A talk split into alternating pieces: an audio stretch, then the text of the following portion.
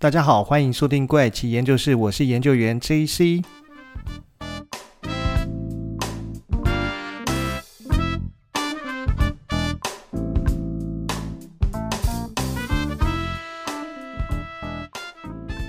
嗨，大家这周过得好吗？这周要来跟大家分享的故事是一个疑似三十九年冤狱的一个日本抢银行事件。它其实是日本现实版的《绝命毒师》啊，只是说它用的是一个非常残忍的抢抢劫手法了。如果说听众朋友有看过《绝命毒师》这部美剧的话，应该就知道在这部美剧里面。其实主角是一个生活陷入困境的高中化学老师啊，他叫做华特·怀特。那他除了被诊断出已经罹患了肺癌的末期，而且他还要面对高额的医疗费用以外呢，他的工作上也陷入了一个困境啊。所以他在某一次的意外碰到以前的一个问题学生，叫杰西·平克曼，他正在呃逃离他被逮捕的一个现场。那所谓的现场，其实是他正在制作毒品的一个现场。那之后呢，他又意外的在跟这个以贩毒为生的杰西啊碰到面，所以呢，他就决定要跟他一起合谋，利用他自己的化学专业知识跟技术啊，制造出冰毒啊，再交由这个杰西去外面贩售啊。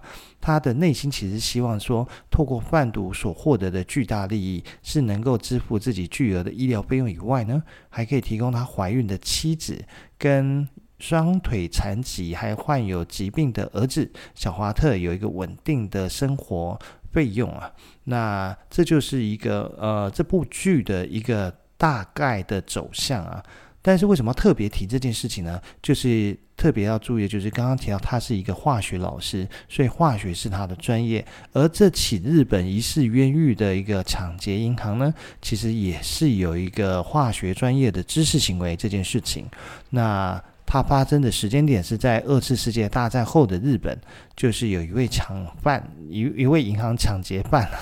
不是抢犯，一位银行抢犯呢，他利用他本身的化学知识，但是他犯下的是一起非常残忍的下毒抢银行的一个罪行哦。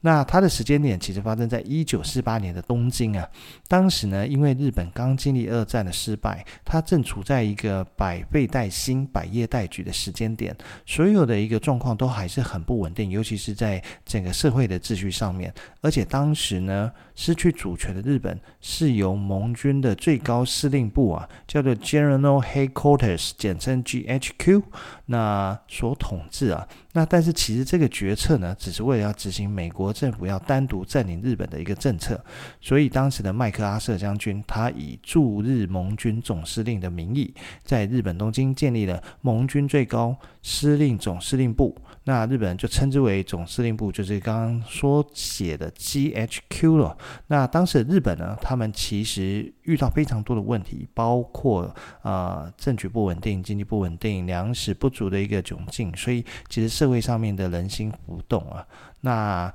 故事就是发生在同年的一月二十六号下午三点，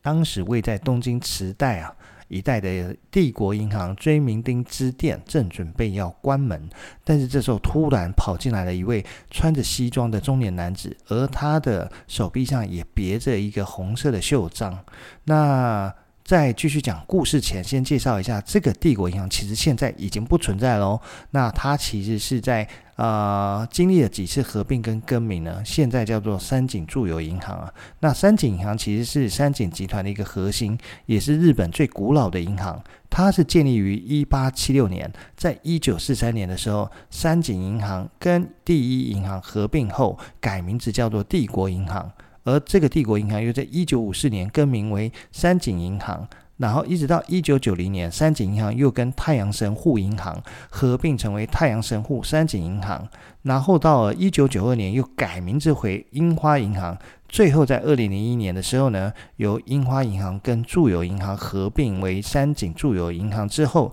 以三井住友银行营业至今啊，成为日本目前的三大巨型银行之一啊，所以。他的名字其实改来改去，也跟别人一直合并来合并去啊。所以现在如果诶好奇当时讲的帝国银行，其实现在是不复存在的，但是它现在存在的名字就叫做三井住友银行。那我们再回到抢银行的这个故事上面啊，刚刚讲到这个中年男子的手臂上面，他别了一个红色的袖章，上面写着东京都防疫班，代表的是。佩戴者的一个专业跟权威啊，这个男子呢，就像银行的支店长，其实就是所谓的分行经理。递上他的名片，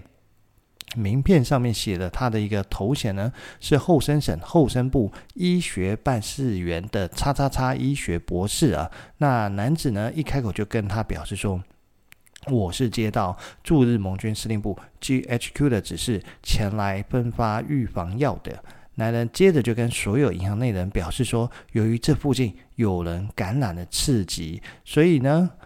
其中一位患者、一位确诊者今天还来过银行。等一下，消毒班就会过来，但是呢，我必须先过来发放预防用的药给大家服用。那这边又要再解释一下，所谓的刺激呢，其实就是一一种传染病，跟现在的新冠肺炎一样，它依照传染性的致病生物体不同啊，而分为细菌性的呃痢疾。阿米巴痢疾，那元朝时候的皇帝元顺帝跟唐朝皇帝的唐太宗便是死于痢疾。那这个疾病在夏天跟秋天的发病率较高啊，其中以成年的男性较多，而且确诊者他没有免疫能力，所以很容易出现重复感染，严重的患者会出现呃肠出血。肠穿孔跟腹膜炎，在当时呢，属于一个非常严重的疾病啊，就像我们现在面对的新冠肺炎一样，都是非常难以处理的一个疾病啊。所以呢，当这个男子一宣布有次级的确诊者来过银行的时候，马上就引起所有人的注意跟惊慌。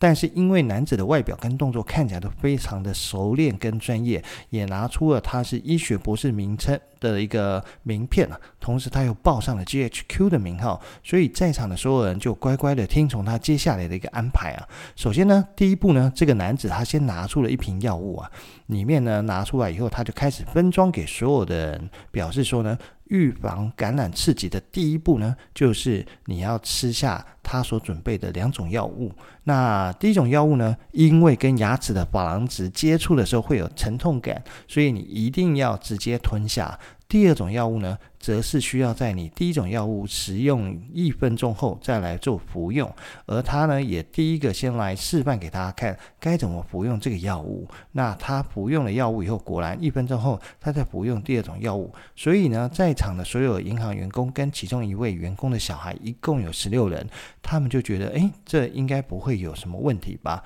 大家就跟着一起喝下了药物跟服下了药物。但是他们在服下第一剂的药物以后，就发现这个药不对劲，因为这个药喝起来非常的苦啊。据幸存者描述啊，喝药的时候非常痛苦，那感觉就像我不会喝酒的人突然喝到烈酒一样。一分钟后，那服用第二种药之后呢，就有人提出说他们想要去漱口。中年男子表示没有问题，所有的人就接着走向厨房的过程中。却发生了一个接一个晕倒的一个状况。那这些喝下药的受害者开始痛苦地怀疑说：“这真的是预防痢疾的药吗？怎么喝下去会如此痛苦？”但是在痛苦的时候，却发现刚刚那位医学博士呢，竟然开始跑到银行柜台后面，把现金跟支票装进自己的口袋。而其中一位意识模模糊的职员呢、叫做春田正子啊，他就爬到了马路上。跟两位路过的女学生求救，那女学生很快的就报了警。那警察跟救护人员很快就抵达，但是这个时候抢银行的犯人早就已经不见了。而十六人呢，当中有十一人是当场死亡，一人在送医途中中不治身亡，只有四个人经过抢救活下来。但是这场抢案呢，这个呃冒名。医学博士的男子呢，他其实只抢走了十六万日元，跟价值一万七千多元的支票啊。如果从抢劫的获利来讲，可谓非常的小，但是他所使用的手段却是非常的凶残。那透过疫情笼罩的恐惧心理，他很容易的就可以操作这些行员们担心被传染的一个人性啊。而且他还利用所谓 GHQ 的权威啊，那大概是因为这个原因，是让 GHQ 跟警方所不能容忍，所以日本警方很快的就展开。所谓的地营事件的一个调查，但是呢，在验尸报告显示说，当时被害人喝下的第一种药物其实是一种氰化物，第二种药物疑似就只是单纯的水。那至于凶手为什么要被害人相隔一分钟再来喝第二个药物呢？其实是呃，应该是计划让在场的所有人已经没有能力反抗，也不会吸引外面的人注意，方便他行抢。但是。呃，犯案的凶手会如此设计，代表他对于氰化物的特性非常清楚。但是在当时的一个日本，不是人人都能拿到氰化物哦，它其实是一个有难度取得的一个物品，表示说它是有特殊的管道能取得氰化物。而这边也简单的分享一下氰化物中毒的症状会是怎么样。它早期会是头痛、头晕。那心率快、呼吸困难跟呕吐啊，之后可能会发生癫痫发作、心跳过缓、低血压、意识丧失跟心脏骤停等等状况。通常呢，患者会在几分钟内就出现症状。如果说患者有活下来，可能也会有长期的神经问题，而且要诊断为氰化物中毒也很不容易。如果说某人遇到室内火灾后意识减退，出现低血压或血压中有高乳酸呢，就有中毒的可能性啊。那如果患者疑似暴露在氰化物之中呢，则需要将他先从暴露源中移开，并帮他解毒。那治疗的方式为支持性疗法及提供纯氧这两种方式。好，那解释完氰化物中毒后，再回来抢劫案这边呢，那。至于呢，当时如果能够取得这种氰化物的这种物质的人呢，不外乎是具备医学、化学专业，或者是工作上能够接触化学原料的人。至于凶手当时拿出的名片，上面的确是写着某某某医学博士，但是凶手本人真的是医学博士吗？名片有没有可能是伪造的？嗯，我其实觉得不管怎么样，应该没有罪犯会笨到在名片上印自己的真实身份。所以呢，他的名片呢，要不是偷来的，是别人的；要不就是自己印一份假的名片。那但是呢，是不是整个身份都是捏造？其实就无从得知。由于幸存者呢，并没有人记得名片上的姓名，而且名片在作案后，凶手也拿走了，所以警方只能从其他方面开始来寻找线索。那根据当时的幸存者的回忆呢，他们绘制出了中年男子的肖像啊，而且被收刮走的一万七千多日元的支票，在第二天就在安田银行，是现在的一个富士银行的板桥分行被成功兑换。支票的背书上的地址、姓名分别写着。板桥三之三六六一啊，然后名字是后藤丰治啊，但是调查后发现这是一个根本没有存不存在的一个地址跟人名啊。根据那个安田银行的代理分行的行长回忆说，兑换支票的人呢，身高大概一百六十公分，肩膀圆厚，说话不带口音。因为犯人使用氰化物作为犯罪工具啊，所以呢。当时的一些特别的相关人员就成为重点怀疑对象。经过大规模的排查跟发现后，案发前曾经发生过两起类似的案件。这两起相似的案件可能是在凶手之前在所谓的进行排练啊，所以并没有造成伤亡啊。那两起类似的案件分别是怎么样呢？第一件是发生在安田银行的任元分行，